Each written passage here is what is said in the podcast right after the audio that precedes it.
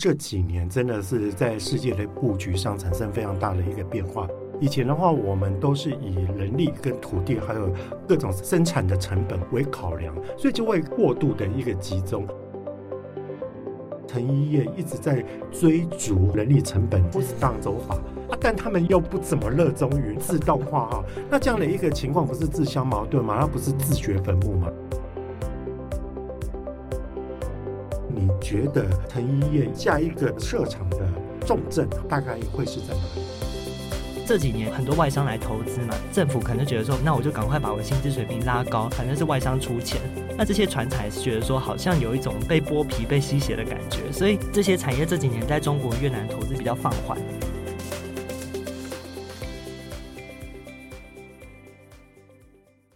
欢迎收听《远见 on air》，各位听众朋友，大家好，我是主持人《远见》杂志总编辑李建新。今天跟我们一起在现场聊新闻啊，跟聊产业的啊，是我们的远见记者王玉祥。玉祥好，各位《远见 on air》的听众朋友，大家好，我是玉祥。哇，我们都知道说啊，其实这几年世界产生了非常多的变化，尤其在产业链上面哈。随着中美贸易战，又加上疫情的关系，再加上现在俄乌之战的一个关系啊，就是以前我们认为全球化，而且其实一条链的生产方式，在这几年应该是一个蛮巨大的一个变化哈。所以说，不管是台湾的厂商也好，或世界的厂商也好，在全球生产链的一个布局上面哈，跟以前都有非常大的不同哈。今天我们就跟玉祥来聊聊这个议题。呃，玉祥首先要聊的第一个话题就是说哈，我们知道从二零二一年开始哈，因为你主跑的就是纺织嘛，跟成衣的一个部分，那国际的一个服饰品牌啊，纷纷的去撤出亚洲的一个供应链，那这是怎么样一回事？为什么会有这样的一个现象呢？是，其实我们是在去年下半年的时候开始发现，哎，很多包括服饰啊、制鞋或者包包的品牌，它开始在喊说撤出亚洲供应链，就包括像是呃这个德国的奢侈包品牌叫做 Hugo Boss，或者是说瑜伽服的 Lululemon，他们都有喊出这样子的宣告。那时候我看到其实就还蛮疑惑的，因为过去就像建兴哥刚刚提到，大家基于全球化或者是成本效益的考量，聚集到亚洲这些地方，这并不是一朝一夕去形成，这是长年以来累积下来的。可是他们他们现在却好像要去反悔自己过去的决定，那那时候我们就觉得说，哎，这个背后到底是怎么回事？那其实首先想要先帮大家补充一个背景资讯，就是过去啊，全球的这种成衣跟制鞋产业是非常非常集中在包括像中国跟越南这两个地方。这个集中度有多可怕？就举例来说，像 Nike 可能有一半的鞋子都是越南制造，所以可以看到说这个集中度非常非常高。那当然，这个在过去非常多年来其实是没什么问题，他们也享受了很多成本上的利益嘛。可是到这两年来，其实我们会看到中国跟越南这两个重镇，其实真的出了很多状况。首先从越南来讲好了，大家如果有印象的话，应该去年下半年越南就因为 Delta 的关系，它进行了很严重的封城，然后造成工厂停工。那那个时候，其实对于这些产业链其实打击很大，因为去年其实是一个订单很旺，然后需求很好的一年。结果，诶，没想到越南，因为他们就是没有应对疫情的经验嘛，直接封城三个月。哇，那这是终端品牌都已经缺货，结果你还给我停工三个月，那当然危机跟冲击很大。然后再来看中国，其实这两年的状况也很类似，一个是，诶，大家如果印象是去年的限电问题。然后今年又有这个封城的状况，那其实产业界人跟我说，就是跟去年限电比起来，今年这个封城这两个相比，真的是小巫见大巫。就是去年的话，你也许还有机会可以稍微开工一下，啊、今年的话，很多科技大厂都停工，那想当然就是这些成衣跟制鞋一定也是停工。所以过去两年之间，这两个大家过去很集中的生产重镇接连的出状况，让品牌开始去犹豫说：“哎，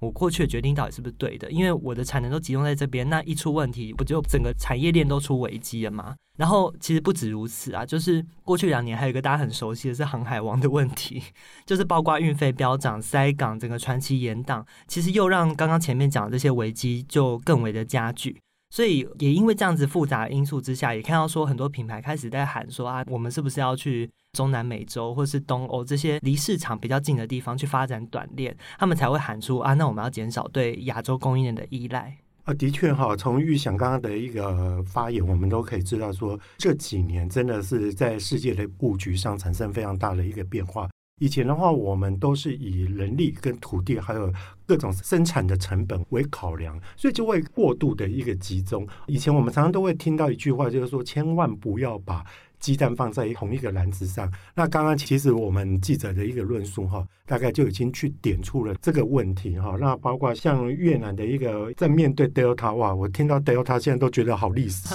因为现在大家都进入了 Omicron 的一个时代。那没想到就是说，才几个月前越南发生的问题，现在也发生在上海，甚至是北京。那让大家重新去思考，就是说。当鸡蛋同时放在一个篮子上，你所产生的一个负面效益到底有多大？但是哈，其实不只是说在这些所谓的世界工厂的一个生产环境出现变化之外，其实世界工厂本身的一个政策也有非常大的一个转折跟想法上落差。而早期他们为了要创造他们的一个经济发展，所以非常的欢迎外商过来。可是经过了几年，产业也发展了，经济也发展了。然后人民的意识也发展，又加上大家对环境保护越来越多的一个坚持，制造业尤其以前我们都比较列为三 K 产业的制造业，现在要进入这些国家可能都不是那么受欢迎，反而他们会希望就是说你要来你就来一些哈比较高科技，或者是说是一些轻资本但是高产量的一个产业。那玉想，你有没有观察到，就是说，其实不管中国也好，或是越南也好，是不是也有这样的一个变化呢？确实是哦，就是刚刚我们一开始讲的是品牌的态度嘛。那像我们换到中国跟越南这两个国家的想法来说，其实这两个国家大家应该都心知肚明，这几年成长非常非常快速。那在成长快速的状况之下，他们当然也就像金一哥刚刚所说的，他们希望去改善自己的产业结构，希望去提高他们的薪资水平。那自然，他们的态度也就是有点一翻两瞪，也跟以前不一样了。首先，我们从中国来看哦，就是去年他们其实一度是有做这个限电嘛。那时候其实外界很多在推测，他是不是因为永续或减碳的压力，所以做了很严厉的措施。那实际上呢，中国这几年不论是在追求减碳啊，或者是减少污染，其实都有很明显的态度。而且甚至包括有些台厂，像台湾最大的工业部的这个工厂叫鸿裕，他那时候想要去设一些中游的纺织业，不论是这种织布或染整业。就中国当地的政府其实是用各种方式去卡关它，当然其实就很明显，他已经不想要再让这种污染比较多啊，或者是这种附加价值比较低的产业在当地设厂，所以很多业界就在推估说，诶，也许中国以后的这种纺织成衣业会转为就只供应内需，不会再像过去就是大肆的扩产，然后卖到全世界，这个状况可能已经不会再发生了。所以是中国的状况。那我们再看越南，就是其实过去几年这种成衣制鞋产业在越南投资是非常非常的兴盛。而是现在，我听业界说啊，就是其实南越基本上已经没有地了，地都被抢光，然后劳工也在有点缺工的状况。那北越呢？北越虽然还有地，可是当地政府也说，哎，可是你是成业，我现在比较想要科技业，他们也会表示说，我已经没有这么欢迎的态度。所以这两个地方，他们在这个产业结构上都有很明显的态度转变。那再来是薪资水平，就中国的薪资水平上升，我想大家都已经知道了。那越南其实也是，就这几年他们因为很多外商来投资嘛，那其实。业界人士是觉得说，政府可能就觉得说，反正外商有钱，那我就赶快把我薪资水平拉高，我们人民就是可以均富嘛，反正是外商出钱。那其实这些船厂也是觉得说，好像有一种被剥皮、被吸血的感觉，所以他们不论是从政府态度到这个优势，其实都有一点点在改变的状态。所以这也是为什么这些产业这几年在中国、越南投资，其实有稍微比较放缓的。呃，其实我去过越南好几次哈，那我觉得越南人给我的一个感觉倒是蛮令我觉得意外，因为以前我早年去的时候，我都会觉得就是说，应该越南是比较未开化，而且那时候 GDP 我去的时候，大概人均 GDP 差不多只有九百多块嘛，哦，可是那时候我就发现说就没有哎，其实越南的物价并不低。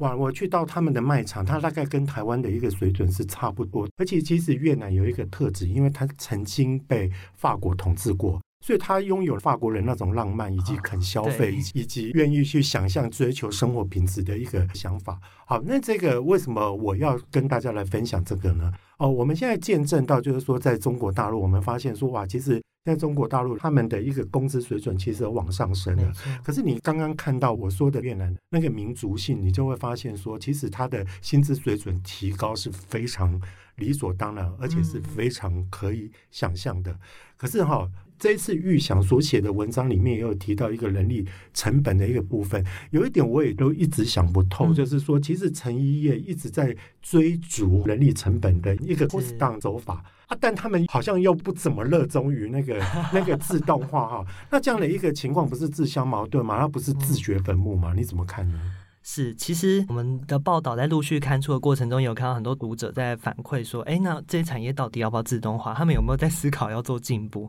那事实上，其实老实说，成衣跟制鞋业他们是有试图在做自动化。举例来说，好，就是你日常穿的那种呃，可能一般的 Polo 衫啊，或是这种一般素色的 T 恤，其实这种东西要做自动化，已经现在技术是完全没有问题。但是你要去做比较可能流行性或复杂度比较高，比如说你衣服要绣个蕾丝啊，或者是你要做打折的这种手工艺，其实这东西目前机械手臂还是做不来，所以它这部分还是必须要仰赖人工。那这也是这些成衣这些产业在自动化有稍微卡住的地方，而且大家要想，就是像科技业的那些产品，其实都是很硬的嘛，可是衣服是软软折来折去的，所以其实你机械手臂要去做到自动化，没有像大家想象那么容易。所以真的耶，对，所以可见这个东西可能还需要一段时间才能迈向智慧制造。哦，一般我们外行人啊，都会觉得说，你怎么不这样，你怎么不那样？会觉得说，好像万事都很简单，是可是事实上，其实它都有它的美感在哈。是是是。可是预想我们两个聊这么久哈，我就会想起，就是说，其实早期啊，呃，台湾刚发展的时候，也是被视为人力。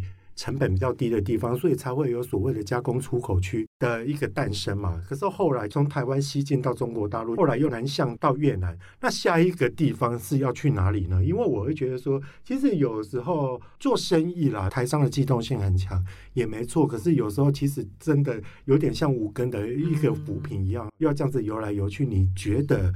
下一个设厂的重镇哈，大概会是在哪里？是。这边的话，如果从很多品牌的角度来说，它一定是很离他们市场近的，比如说非洲啊、中南美洲啊、东欧这些地方。其实很多读者在留言的时候，也都给我们这样的回馈。但实际上还是要跟大家说，就是一个地方的设厂，并不是只看你的劳力成本，其实你要考量的因素还非常非常多。举例来说，可能当地的文化啊、风俗民情啊，甚至说你这边的劳工的这个手工艺到底有没有达到我们可以做生产的水准。然后乃至于说，哎，这个当地有没有原料？如果没有原料的话，你搞不好还是要从亚洲运过去。所以其实，在一个地方设厂，并不是说大家想说啊，可能非洲最便宜，那我们就都去非洲。实际上是有点不可行的。所以，我们这次是比较从产业的角度去帮我们找出说，好，那下一个越南或下一个中国到底在哪里？那其实我们整理出三个地方哦。就第一个，我觉得大家会是比较熟悉的是印尼。印尼的话，其实它的人口数是比越南来的更多，就意思是说劳动力更加的充沛。因为像越南的话是大概九千多万人口嘛，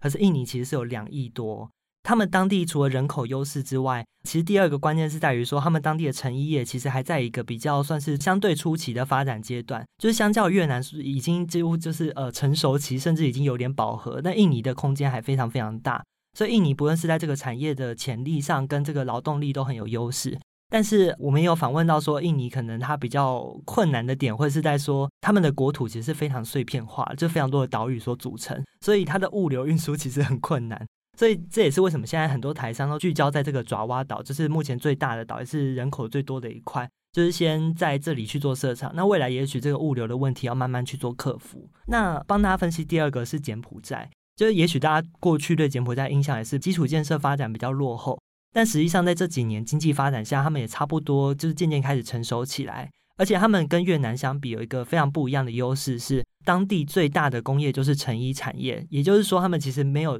像越南有这么多科技要来抢人啊、抢地啊这些问题。他们当地就是以成衣业为主。而且实际上，台湾也有很早就过去柬埔寨设厂的公司哦，比如说像是昆州实业，或者是像羽绒。那像昆州也是原件有曾经独家去报道过他们背后的故事，所以大家如果想要参考，就是布局柬埔寨的一些历程或者是经验，是可以去到我们原件的网站上去参考。那柬埔寨还有一个优势是在于关税，就是因为他们比较开发中国家，其实欧美会给予比较优惠的措施，所以他们在贸易条件上也算是还蛮有利的。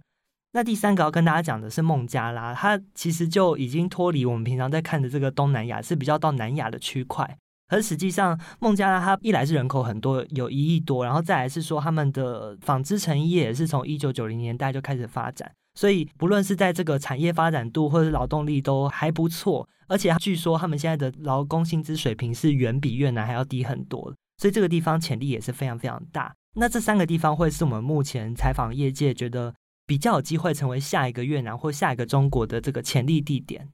确实哈，其实设一个厂哈，尤其到海外设厂，我们都知道说要考虑的点非常多。我们知道产线可以复制，然后你的机器也可以直接搬过去，但最难管的就是人的一个部分哈。其实我们早年台湾台商哈会到中国大陆去，最主要就是他跟我们同文同种，但是中国大陆还是有一个非常大的一个考验，就是他们的一个政策的不稳定。然后另外就是说，他们中国的一个狼性，其实对台商来讲哈，也是一个非常大的一个冲击。那后来我们会选择到越南。其实据我所知，越南的外商当中，在占的我所谓的厂商的一个加速，或者是说就业人口来讲的话，台商是最多的。那之所以会是这样，其实越南跟台湾有非常多相近的一个地方，因为它其实是在东南亚国家当中哈。唯一用筷子的一个国度，所以说其实他在文化上面跟我们非常像，他们也信奉儒家，信奉道教，所以说在各个方面，而且其实他们也有一些华文的一个底蕴在里面。而这种种的一个状况下，也使得我们比较能够进到这个市场。但是越南也是有越南的一个问题存在啦。虽然我们知道说越南人非常的勤快，所以说他的经济能够快速的发展，要比起泰国、比起印尼，或者说比起。菲律宾其他国家来讲的话，这些国家我刚刚讲的非越南的这些国家，他们都有一个问题，就是说人民比较慵懒。好，那在一个比较慵懒的部分，我们其实在管理上就会比较麻烦。这个事情哈，其实以前早期我们台湾，譬如说之前我们的友达去并西门子，或者是说我们其实以前像绅宝去并德国的哥兰蒂，都同时发生了一个问题，就是说。哇，你碰到德国人哦，那他们周休二日就是周休二日，他们说要休假，他们要争取员工的权益，其实跟我们东方世界是非常不一样。所以我这些简短的分析就可以知道，就是说哈，哇，这个人的问题是非常大的，对不对？对，呃，其实这边再分享一个小故事，因为有些台厂其实之前是有去美国设厂，因为他们现在也很想要美国制造嘛。结果他们去当地去做管理的时候，就发现民情真的差太多。因为举例来说好了。像台湾工厂两个产线，如果一边出问题，另外一边员工一定是赶快去帮忙去解决。但在美国那边不是哦，当他们一个产线出问题，他们另外一边员工就坐在那边看，然后问他说：“哎，你怎么不去帮忙？”他说：“这是他的工作啊，这不是我的工作。”就是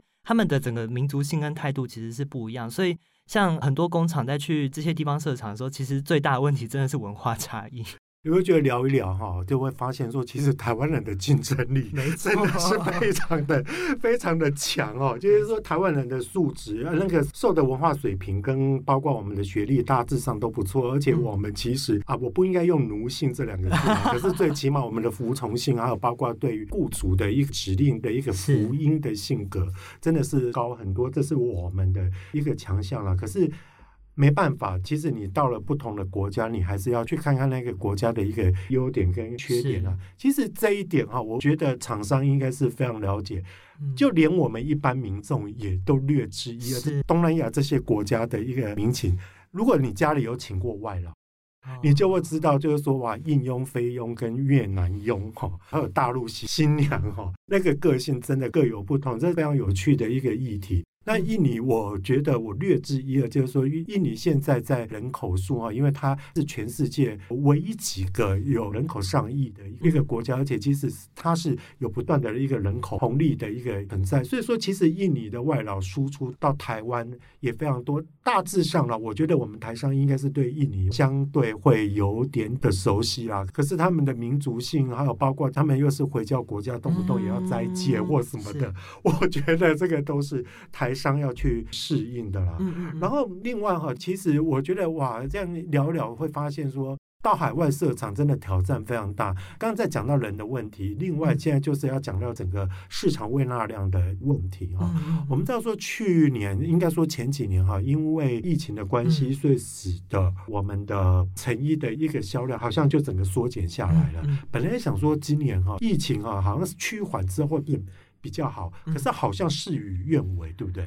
哎、欸，其实先讲一下，就是说，其实去年的话，成衣的销量其实是还不错，因为去年的时候，欧美已经开始渐渐有解封这种态势。那其实照常理来推测，欧美今年要跟疫情共存，理论上不是应该整个需求是更好的吗？但是如果大家有在投资股票的话，应该会看到三月的时候，如虹的股价是直接跌停的。那你再去看同样的成衣族群，包括像聚阳或是广越，其实也都有一点被拖累的态势。所以，其实今年除了刚刚讲的这个供应链到底要去哪里设厂的问题，市场也是一个蛮大的大家在关注的议题啦。而这点我可能就要从三月 俄乌战争开始讲。其实，在俄乌战争之前，大家对于整个成业的景气都非常看好。可是自从俄乌战争，包括像通膨加剧，其实我们可以看到，成业第一个面对的挑战是说成本在不断的上升。可是到底厂商有没有办法转嫁给客户，其实是一个很大的难题。所以这是当初大家开始对成业打问号的第一个关键。然后第二件事情是，其实通膨上升的时候也会压缩到消费者的消费力。那毕竟衣服又不像是可能台积电的晶片，是你不管怎么样都要买。呃，如虹的红董当时就举了一个这样的举例哦，就是毕竟台积电晶片你无论如何都要买啊，可是衣服你可以少买一件啊。所以这种非必要的消费品很有可能会受到这个压力去冲击。那这也是为什么大家对今年的这个成衣产业稍微有一点不看好。哇，所以我们可以听得出来哈，成衣业还有除了我们刚刚在讲的，就是说。海外据点的一个环境的变化，它其实还有两个未爆弹。第一个就是说，因为各种原因使得它的制造成本上升，然后另外一个就是说，民众哈，就是说一般的终端的一个 end user，它其实因为通膨的关系，它整个大家的荷包也比较缩水，就会产生这样的一个影响。其实我自己脑补也有想到说，会不会这也是一个。未爆弹就是说，不应该叫未爆弹啦，嗯、就是说，因为现在大家都在讲节能减碳，是会不会节能减碳？大家其实对于成衣的一个消费也会觉得，就是说、嗯、啊，我我为什么好让阿杯拿捏啊？我为了怕撞色，所以说哈，我一定要色系全部给它买齐。现在大家会不会在这方面哈，其实也是持一个比较节省跟一个环保的一个态度，会不会也有影响呢？其实，如果是欧美的市场的话，他们真的很看重节能减碳这件事情。他们对于产品的要求或者自己的环保实践，所以这可能也可以接续到我们下一个议题，就是到底这些厂商在面对这样的危机之下，他们应该怎么去做应对？因为这几年，其实老实说，ESG 已经成为了一个可能不只是显学，是已经是一个基本的共识了。是对，所以厂商要在未来这个危机的市场之中去做突围，你要去符合这些永续价值，绝对是非常非常关键。嗯、比如说，可能以前那种比较传统型的，也许它的机会已经被中国抢走了。那台厂要去发展，一定会是比较，无论是在技术上做突破，或者在永续上做突破。那我觉得这点比较可以参考，就是我们去年远见年初的时候写过一个关于循环纺织的议题。那其实里面在谈的就是关于说纺织业它要怎么打破过去的模式去做循环。那这就会是台湾一个非常大的机会。举例来说，像是原料端，你可以去回收保特瓶，你可以去回收旧衣，或者是去收集工厂中的废弃去做碳捕捉，这些都是可以去达到永续的方式。或者是说，你讲到产业的中游哈，你要去做呃染色啊、染整这些，过去这些污染会很多，会有很多污水。那现在也有一种叫污水染色的技术，就是这些方向都是现在厂商可以去发展的永续的优势。然后，其实，在未来，就是呃，第二个关键可能会是在这种数位的能力哦，因为这几年疫情啊，或是各方面的锻炼，其实造成的供应链的危机嘛。那很多厂商也是趁这个时候开始去发展说，哦，我要怎么去做三 D 的设计？我就直接远端去跟客户去做沟通，我就不需要就是把这个样品送来送去，然后请客户来台湾看服装。其实过去这些很繁荣的过程，也在。最近的这一波疫情之中，去做了一个数位转型的提升。那其实有跟着转型，就是跟上这一波的厂商就会非常的有利。因为当有些厂商可能还做传统的模式，他没有办法接单的时候，这些可能及早转型的，他就会收获到这样的红利。那第三个其实是会是跟智慧制造有点相关哦，因为这几年疫情的关系，很多厂商没有办法再去到国外的工厂去做视察。那你要怎么去监管或者是去管控国外工厂的这个运作状况，其实现在有一些很新的技术，就是类似 AI 跟影像辨识的技术，就是比如说越南的工人，他现在正在生产一件衣服的时候，他会透过影像辨识去分析出他的产能，然后再及时同步给这个。工厂跟客户，对，所以客户也会同时知道说，哦，这个工人现在正在生产我的某一件衣服，所以就是生产变得很精准，对，到位就对了。对，就是虽然他没有办法做到自动化，可是他的智慧制造其实是有一直在进步的。所以现在要去做这种智慧制造、远端管理也是很重要。尤其像刚刚提到，也许你未来要去更多国家设厂，那你这种远端管理的能力一定是更为关键。所以这些也许也是现在大家厂商们必须要去留意跟赶快去发展的几个重点。呃。那于翔，我最后要问你哦，因为其实你提到了几个未来可以发展的方向，包括说永续转型去刺激到生产的一个转型，还有包括数位转型，还有另外最后一个你提到说智慧制造嘛。那这三个方面是全球的成衣厂都有共同的一个迭代跟升级呢？还是说台湾厂商在这方面其实有发展的比人家好，而成为我们未来的优势？嗯，其实刚刚前面有稍微提到中国的例子，就是这也是为什么台湾要必须赶快去做升级的一个原因。因为过去大家都知道，台商去中国之后，很容易被他们复制走我们的技术。尤其像是早期台湾是靠这个机能服或是这种宝特瓶回收杀崛起，但其实现在这套技术中国也大致都已经 copy 走了。所以在这一块来说，这是台湾必须要赶快去急起直追的一块，也是现在我必须说竞争对手其实还没有赶上的。所以这真的算是属于台湾的优势。对，理解理解。也就是说哈，我们现在是虽然走在别人的前面了，但是哈，我们要一直让人家看到我们的车尾灯，然后而且要越开越远。其实玉想分享的这个故事，会让我去联想到说，哦，我们的半导体产业现在我们认为是护国神山哈。啊，不就也是如此吗？一开始我们都是做代工，那好像就是说，我们以前我们都会妄自菲薄，会觉得说台湾都没有品牌，都只能没想到说，哎，代工居然也带到出师了哈，就是说，哎，也感觉上蛮厉害，那个技术就不断的一个迭代。那其实现在半导体的同样的一个成功的故事，也慢慢的你会觉得在其他一个产业开花结果。嗯，好。即便啊，我们现在的环境真的很艰险啊，每天都要应变不同一个局势，或者是说一个世界上的一个变化。但是我觉得台商还是非常强的，而且台商的一个生命力，不管应变力，包括就是说哈，他找到出口的能力哈，真的是非常的不一样。好，那今天非常谢谢啊，玉祥跟我们聊了这么多非常深入的一个观点哈。那如果大家有兴趣，也希望每周都能够锁定我们的远见帮我们刷五星评鉴哦，让更多人知道我们在这里陪你轻松聊财经、产业跟国际大小事。我们下次再见喽，拜拜，拜拜。